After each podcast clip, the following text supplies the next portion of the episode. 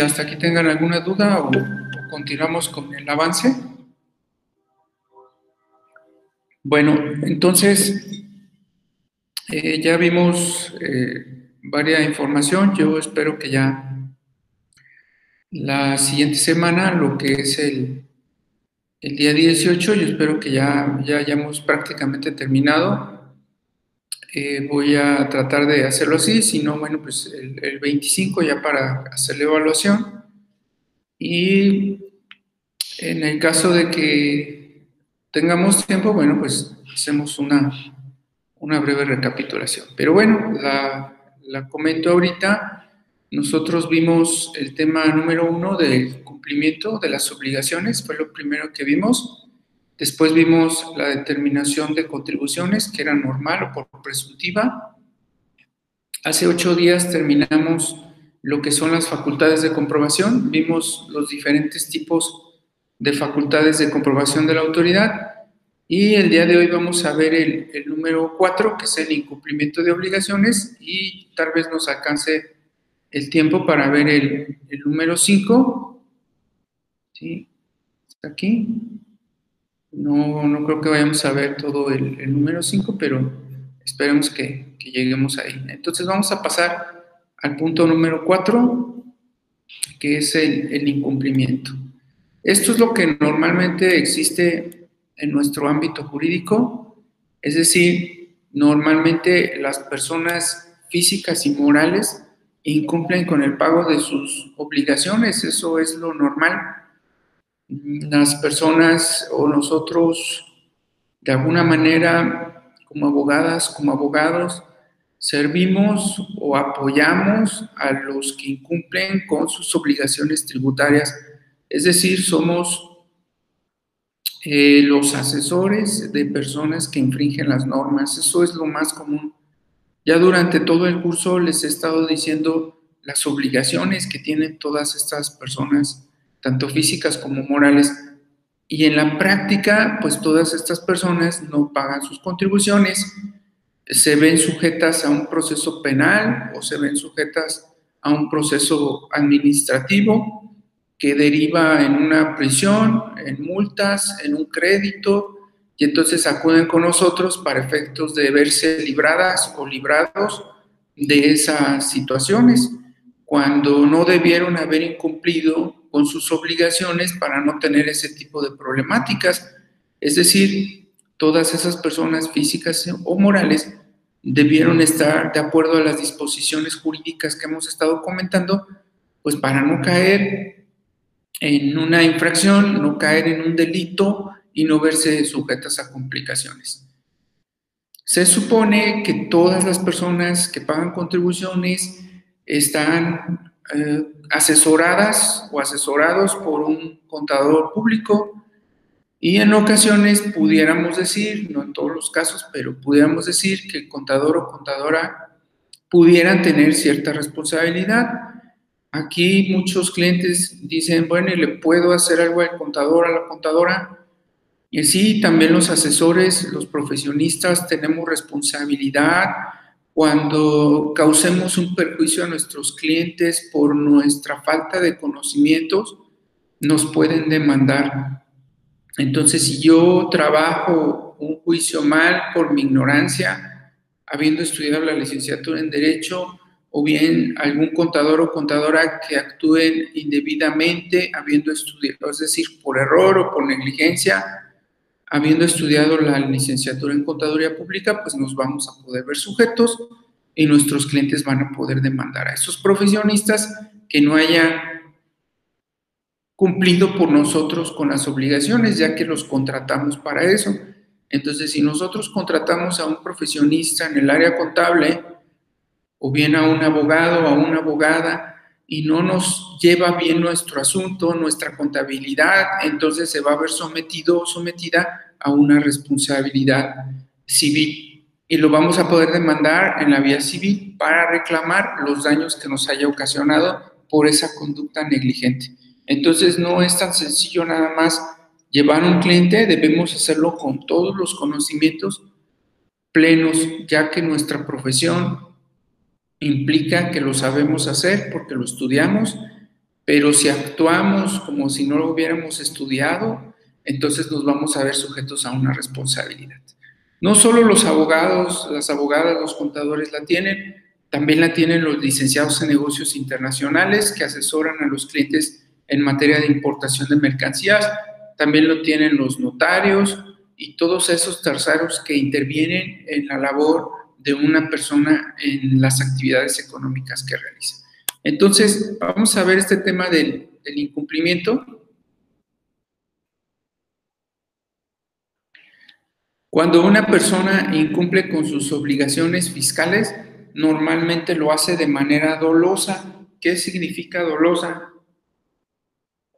No es que duela, no, significa que las personas conducen toda y cada uno de sus pasos o voluntades para conseguir el resultado. ¿Qué quiere decir? Que si una persona omite pagar contribuciones, omite hacerlo en tiempo y forma, se supone que es con toda la intención, con toda la intención de querer realizar esa conducta.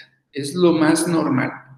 ¿Sí? Entonces, si yo no voy con un contador, no lo contrato para que me lleve mis impuestos, pues es con todo el dolo del mundo de no querer pagar esas contribuciones, porque todas las personas sabemos que debemos estar dadas de alta, llevar contabilidad, presentar declaraciones y pagar impuestos. Entonces, si yo no lo hago así, bueno, pues estoy haciéndolo con dolo. Es muy importante que ustedes consideren el hecho de que ya hay bastante información en nuestro medio, en todos lados se habla de pagar impuestos, en todos los lugares se dice que debemos cumplir con nuestras obligaciones fiscales, entonces ya no podemos decir que hay ignorancia. Los mismos medios de comunicación dicen cuándo se pagan los impuestos, cuándo los pagan las personas físicas, cuándo los pagan las personas morales. Entonces, no podemos decir que nosotros estemos ajenos a toda esa información que está en las redes sociales y en los medios de comunicación. Pudiera ser por culpa, esto no exime de responsabilidad, ¿sí? el sea doloso o sea culposo tiene la misma penalidad. No es como en materia penal, que si alguien actúa con culpa se disminuye la pena. ¿sí? Aquí no. Aquí, si bien es cierto, también pudiéramos actuar con culpa, eso no nos exime ni nos disminuye nuestra responsabilidad. Entonces, puede existir, claro, una negligencia. Por ejemplo, que yo cuando haga mi declaración de impuestos, le ponga que obtuve de ingresos mil pesos cuando debía haber sido diez mil lo que debía haber puesto. Entonces me equivoqué, le quité un cero, es culposo, hay una negligencia, pero no por eso en materia fiscal, fíjense, en materia fiscal no me van a disminuir las sanciones ni, las, ni los intereses, no me van a disminuir nada por haberme equivocado. ¿sí? No, no, va a ser, este, ay, te perdonamos porque le pusiste un cero de menos. No, en materia fiscal sí existe esa conducta, pero va a tener la misma consecuencia como si hubiera yo dejado de pagar contribuciones. Eso es, es algo trascendente que podemos destacar en materia fiscal a diferencia de la materia penal. Entonces, pues bueno, hay que estar muy al pendiente de que se estén pagando bien las contribuciones y que no exista negligencia.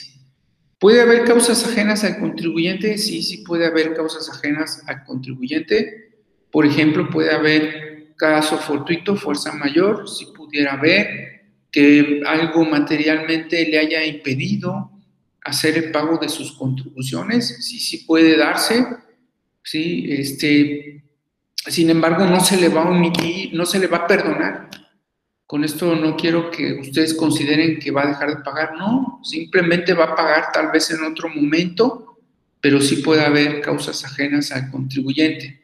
Una catástrofe, una situación, imagínense que cierran al 100% los, las actividades financieras, cosas por el estilo, ¿no? Entonces, sí pudiera haber causas ajenas, pero no se les perdona el pago de contribuciones. Eso es interesante. Continuando. Entonces, ¿cuáles van a ser las consecuencias? Ya les he estado comentando algunas de ellas. ¿Cuáles van a ser las consecuencias de que un contribuyente no cumpla con sus obligaciones tributarias? Vamos a verlas. En primera instancia, va a pagar intereses, que son las actualizaciones. Entonces, va a pagar más de lo que originalmente iba a pagar. ¿Sí? Entonces son algo como intereses. Ok, me van a decir, tuviste un problema, un caso fortuito, fuerza mayor. Ok, te equivocaste, le pusiste un cero de menos, perfecto. Este, no te voy a disminuir el pago, vas a seguir pagando los 10 mil pesos, ¿sí? Pero me los vas a pagar con intereses. Y eso es lo que la autoridad menciona. Entonces, ¿sabes qué? Fue una causa ajena, fue algo culposo, o bien tú lo hiciste a propósito, no hay problema, me vas a tener que pagar, pero con intereses, que en materia fiscal se llaman actualizaciones. Entonces, ya no va a ser la misma cantidad, esa cantidad se va a ver incrementada por no haber hecho los pagos en el tiempo correspondiente. ¿sí? Esas son las actualizaciones. Tenemos otro que son los recargos, que estos recargos serían los gastos de cobranza de la autoridad. Es decir, nos va a cobrar lo que ella le cueste o una cantidad porque a ella le cuesta irnos a cobrar o hacernos los cobros. Aunque nosotros le paguemos, de cualquier manera tenemos que cubrir los gastos de cobranza. ¿sí? Están ahí, eh, van a estar incluidos siempre. También la autoridad nos va a multar. Es decir, te voy a cobrar intereses, te voy a, me vas a cubrir los gastos de cobranza y te voy a poner una multa. ¿Sí? Las multas van desde 3.500 pesos hasta muchísimo dinero, ¿no? Este, grandes cantidades. Entonces, ya se haya sido por por culpa o no, bueno, pues ya, y ahí está. Si fuera por caso, fortito fuerza mayor, pues pudiera condonarme la multa por una sola ocasión en el dado caso de que eso hubiera ocurrido. Pero los impuestos jamás me los va a condonar. Solamente me va a reconsiderar que no le pague la multa, pero esa su voluntad, es decir, la autoridad decidirá si sí o no me quita la multa cuando yo se lo pida. Entonces son algunas de las situaciones. Eh, ¿Cuáles son esas infracciones o cuáles son algunas de las conductas por las cuales me va a poner multa? Bueno, pues normalmente cuando yo no me dé de alta en el registro federal de contribuyentes, cuando no haga los cambios al mismo, me va a poner una multa si yo no me registré. Esa es una de las principales causales por las cuales me pudiera poner una multa, hay otras, ¿sí? Porque no le haya pagado en tiempo, me va a poner una multa, por no haber presentado declaraciones de impuestos, también me va a multar, por no atender un requerimiento que me realice, por no presentar los avisos de cambio de domicilio, cambio de nombre, cambio de actividad, entonces, si no presento los avisos, también me va a multar. No presento un informe que me solicita. Si me pide un informe respecto a algo y no se lo presento, también me va a multar. Nuestros clientes a veces no saben las consecuencias, ¿eh? Y ellos simplemente dicen, ay, pues no le entrego nada, ah, pues no le doy nada a la autoridad. Y entonces vienen las consecuencias. No expido comprobantes, ya vimos lo de los comprobantes, ya vimos que hay visitas para checar que los estén expidiendo. Entonces, si la autoridad llega, revisa y se percata de que no expedimos los comprobantes, bueno, pues nos va a fincar una multa también. Eh, ustedes han visto las botellas de vino que traen unos marbetes, una protección para no ser alteradas o adulteradas. ¿Por qué? Porque hay un impuesto sobre el alcohol, ¿sí? Hay un impuesto sobre las bebidas alcohólicas. Entonces, les muestro aquí, por ejemplo, Fíjense ustedes que una bebida alcohólica, ya sea vino o alcohol, ¿sí? con una graduación de hasta 14 grados, eh, va a tener un porcentaje de impuestos del 26%. Una bebida alcohólica de más de 14, hasta aquí al 26% sería una cerveza. Una bebida de más de 14 grados de alcohol y hasta 20, 30%. Y la mayoría de los vinos, de las bebidas de ustedes alcohólicas que luego compran o compramos, eh, más de 30 grados va a tener un impuesto, perdón, más de 20 grados va a tener un impuesto del 53%. Entonces, ¿para qué le ponen ese marbete? Para que no le pongan más alcohol, porque entre más alcohol tenga la bebida, más va a pagar impuestos. Entonces, ese es el motivo por el cual se le pone ese, ese marbete, ese sello, y no pueda ser adulterada. Entonces, las botellas de vino que ustedes llegan a comprar, por ejemplo, si compran una de 500 pesos, no cuesta 500 pesos esa botella de vino, esa cuesta mucho menos porque trae 53% de impuesto más 16% del, del IVA. Entonces estamos hablando que ese, esa botella, vamos a poner por ejemplo una de mil, esa botella que dicen, ahora voy a tomar algo bueno, ahora voy a comprar una de mil pesos. Esa botella es muy buena porque cuesta mil pesos.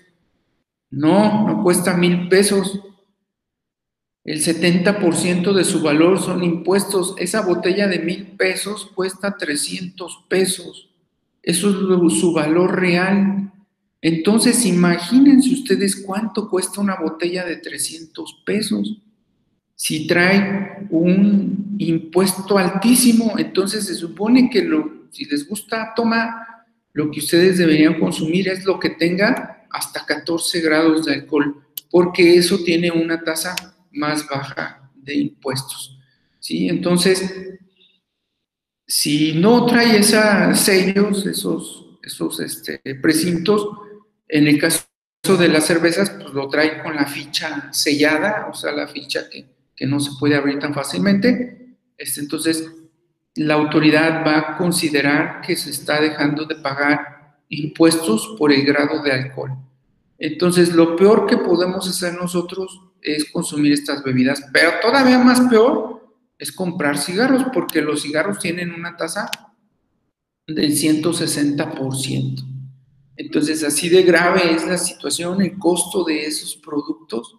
No deberían de fumar, aparte de que les hace daño, la tasa impositiva es enorme, o sea, no, la gente no quiere pagar, por ejemplo, impuestos sobre la renta, que la tasa por muy alta pudiera llegar a 35%, pero sí quieren pagar 160% por una cajetilla de cigarro y frecuentemente están pagando este impuesto.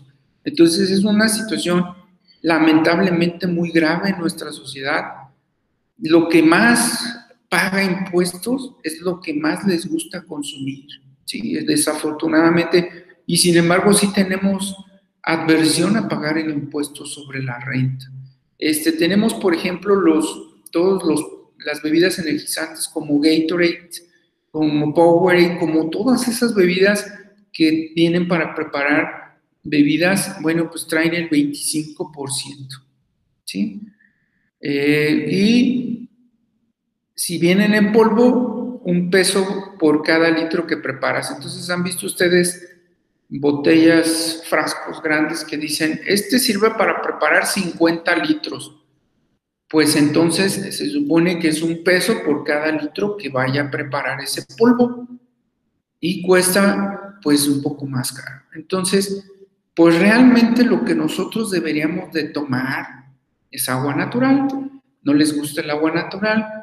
pues tendríamos que fabricarnos nuestra propia agua natural en nuestra casa y esa estaría exenta del IEPS, estaría exenta del IVA porque aparte los cigarros traen IVA, aparte estas bebidas energizantes traen el IVA, ¿sí? Entonces sí se vuelven más costosas, pero no sé por qué prefieren comprar esos productos ya, ya elaborados.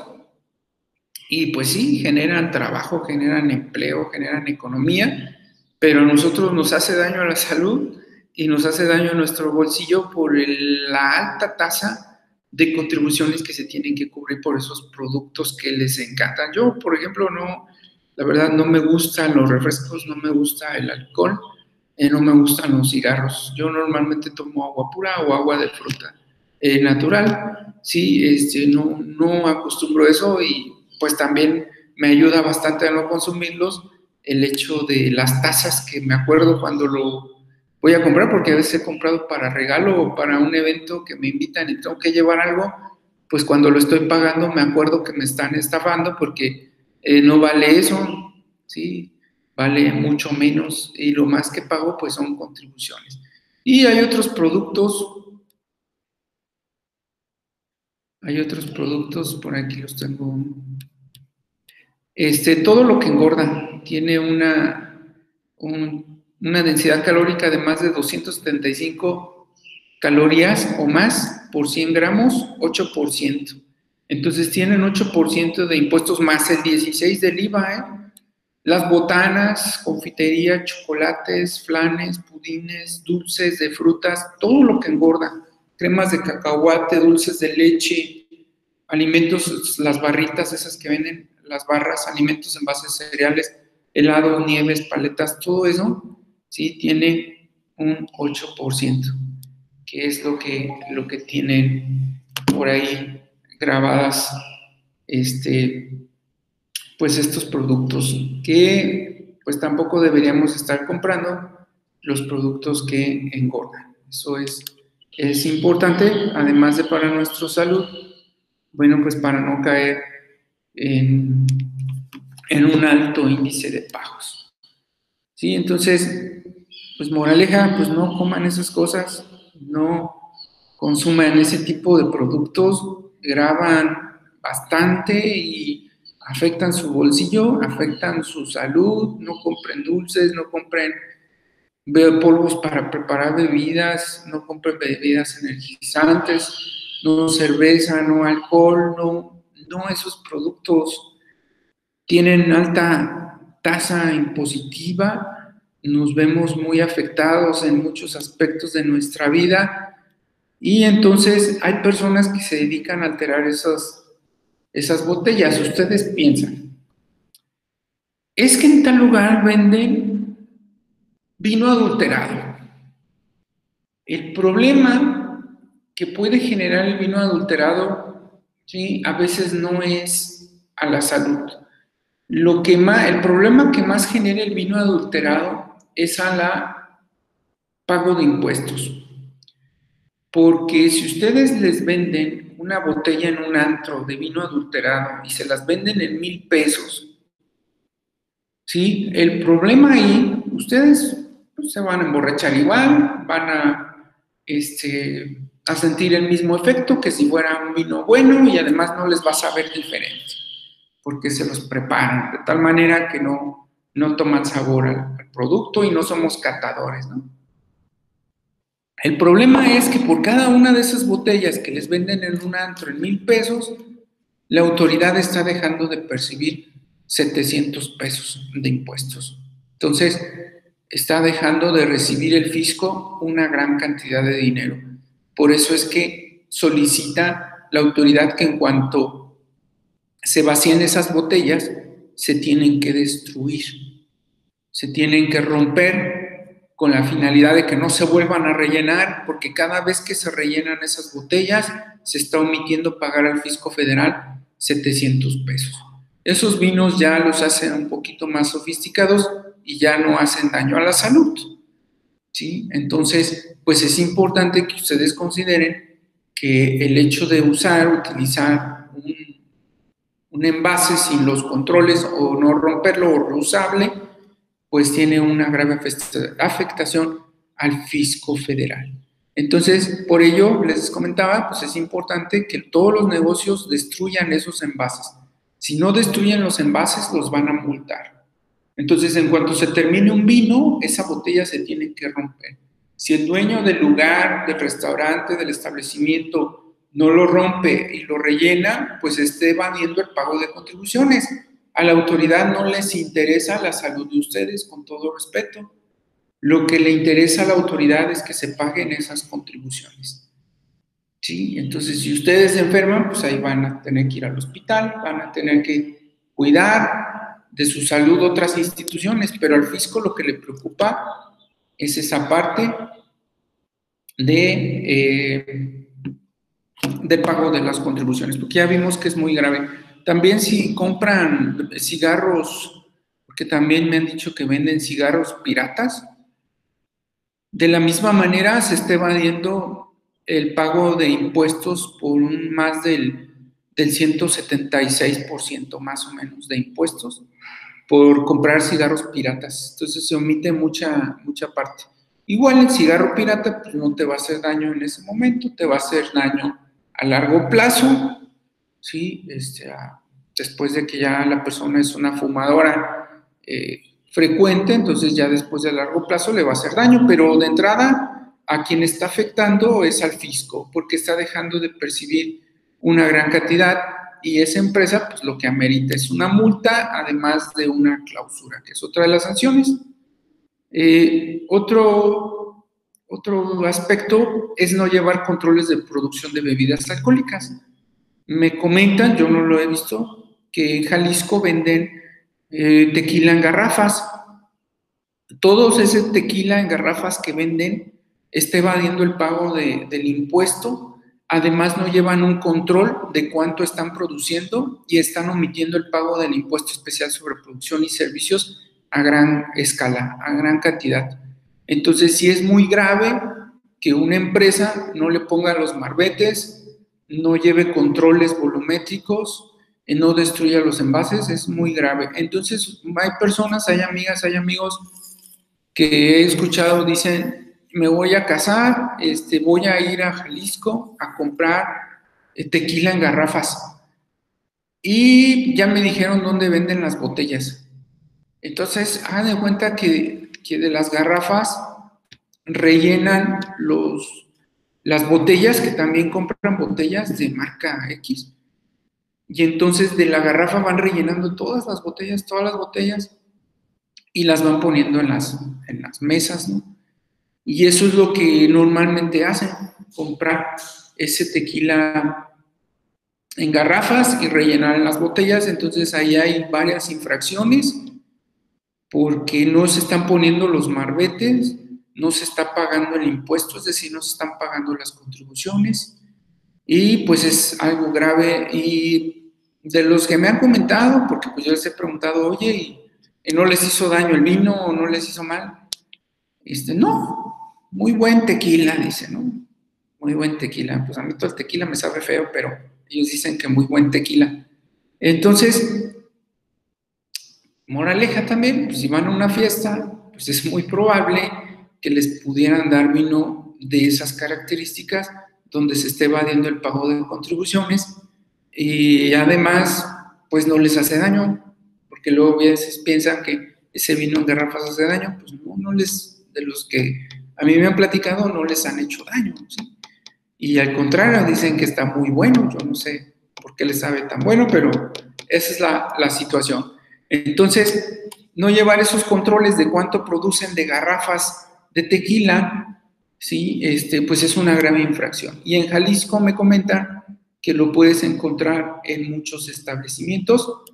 Ahí vas a, vas a encontrar o puedes encontrar eh, varios locales en donde venden ese tipo de productos sin llevar controles y no pagar contribuciones. Bueno, eh, aparte de todo esto, pues viene la responsabilidad penal. Entonces, aparte de que estás omitiendo el pago de contribuciones, pues te vas a ver sujeto sujeta a una responsabilidad de tipo penal. Eh, puede ser por encubrimiento, es decir, por no denunciar a alguien que esté haciendo o realizando esas actividades.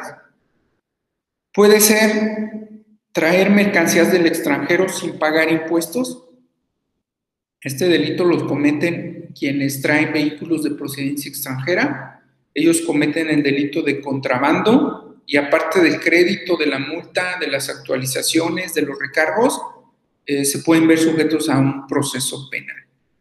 Defraudación fiscal, que es no pagar impuestos, esa sería la consecuencia. Los que rellenan, los que venden las garrafas eh, al granel, están cometiendo delito de defraudación fiscal porque están omitiendo el pago del impuesto especial sobre producción y servicios, que ya vimos que es muy caro el impuesto. ¿Y por qué compran esas garrafas quienes van allá a Jalisco? Porque están muy baratas. ¿Por qué están muy baratas? Pues lo mismo costaría el vino en las tiendas, pero el vino está caro porque tiene IEPS, no porque el vino sea caro. Entonces, estas garrafas las venden al precio eh, sin IEPS, sin impuesto. Entonces, cuesta lo mismo esa garrafa que el tequila que compran en una tienda departamental. El valor va a ser el mismo. La diferencia es que en la tienda vas a pagar aparte el IEPS y en las, cuando compras la garrafa, ahí no pagas IEPS. Esa sería la diferencia.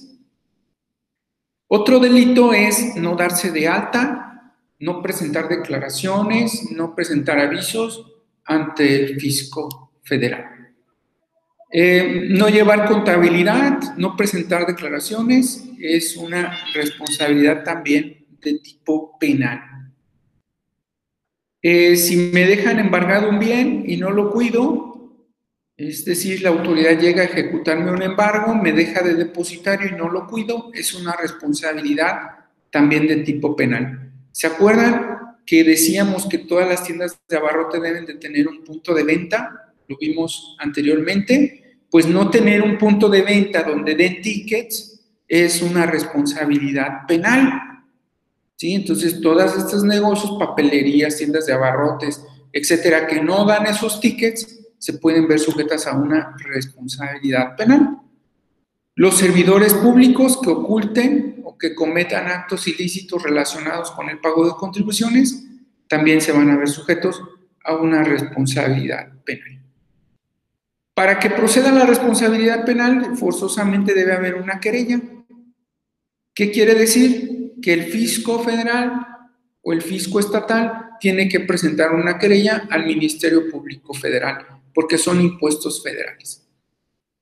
Y tiene que el fisco hacer una declaratoria de perjuicio. ¿Qué es eso? Pues es un oficio que se entrega al Ministerio Público donde la autoridad dice cuánto se está dejando de pagar de impuestos. ¿Sí? Y se aplica en materia de contrabando. Entonces, cuando alguien trae un vehículo de procedencia extranjera, el fisco presenta una querella, ¿sí? Y tiene que decir cuánto se está dejando de pagar de impuestos. Esa es para la procedencia del delito, en este caso de contrabando. ¿Cómo elimino mi responsabilidad penal? Porque luego preguntamos, ¿y cómo le hago para litigar eso de penal? ¿Cómo le hago para sacar a mi cliente? Pues pagar los impuestos. ¿Sí? ¿Lo quieres sacar rápido? ¿Quieres que salga libre? Que pague los impuestos y la multa. Esa sería la manera más fácil, más factible de que nuestro cliente vaya a poder salir rápido del proceso penal. ¿Cuál es el problema? Que la gente, la mayoría de la población, cuando les dices eso, te comentan que no tienen dinero. Si no tienen dinero, pues se van a quedar encerrados o encerradas mientras dure el proceso penal y se les emita una sentencia. ¿Sí? Entonces, esa es la forma en que nosotros podemos liberar de responsabilidad. Ese es el contexto de lo que es la materia penal fiscal. Es sencillo en trabajar el penal fiscal porque, y también las otras, porque ya ahora puedes convenir con, las, con el afectado, ¿no? En el convenio, pues ya ahí ponen, pactan y salen rápido. Igual aquí también si tienen el dinero para pagar lo que se omitió, pues también van a salir rápido. Si no hay dinero, realmente pues no va a poder ser factible que una persona salga de inmediato de la responsabilidad penal a la que está sujeta. Bueno, no sé si hasta aquí tuvieran alguna duda. No, licenciado, No, me se me hace bien. Entonces, prométame que no van a comprar productos que engordan y que tengan altos impuestos de, especiales sobre producción y servicios. Pinky Prawns. ¿Vale? Háganse unas aguas de mango, de melón, de piña, de. Pues ahí invéntenle, de horchata. Y o un agua loca. ¿Sale? Entonces, pues cuiden su salud, cuiden su bolsillo, no paguen impuestos. Eh, a veces les digo, no quieren pagar el ISR, el ISR es muy bajito. O sea, el ISR es, no es nada comparación de lo que ustedes pagan cada que compran una botella de vino, en serio. De hecho, yo pienso que si ustedes hicieran un cálculo de toda su vida, lo que han pagado en, en JEPS, yo creo que es más alto lo que han pagado en JEPS que lo que hubieran podido pagar a la fecha en impuestos sobre la renta. Porque aparte el impuesto sobre la renta tiene deducciones autorizadas. ¿Qué quiere decir? Que si yo tuve gastos, pues voy a disminuir mi pago del ISR. Pero el IEPS no está sujeto a que lo consideremos o que sea considerado como una deducción de impuestos. Entonces, yo no puedo deducir en estricto sentido, ¿verdad? Habrá excepciones, pero yo no puedo deducir los chocolates, yo no puedo deducir el vino, yo no puedo deducir tal cosa, ¿no? Salvo en excepciones, por ejemplo, a lo mejor pudiéramos decir una empresa que le hace a sus trabajadores una reunión de fin de año, pues pudiéramos contemplar, o una empresa que a sus clientes, proveedores les regala una botella como publicidad, pudiéramos decir que ellos ven o pueden ver disminuida su tasa de impuestos, pero la gente común a nosotros no puede disminuir de ninguna manera el IEPS, ¿sí? O sea, el impuesto a estos productos que engordan, que hacen daño a la salud, no lo podemos disminuir, ¿sí? No, lo van a pagar y hasta ahí se acabó. No va a haber ningún beneficio para nosotros. ¿Sale? Bueno, ¿alguna otra duda? No, ninguna licenciado maestro. Bueno, entonces hasta aquí le dejamos y continuamos la, siguiente clase. Sí, este, ahora que pueda, pues subo el, el enlace al video y le subo el material del JEPS para que lo vean más a detalle y les quede muy claro esa parte. ¿Sale? Muy bien, licenciado. Gracias. Que tengan un excelente inicio de semana y nos vemos de hoy en ocho. Gracias, licenciado, igualmente. Gracias.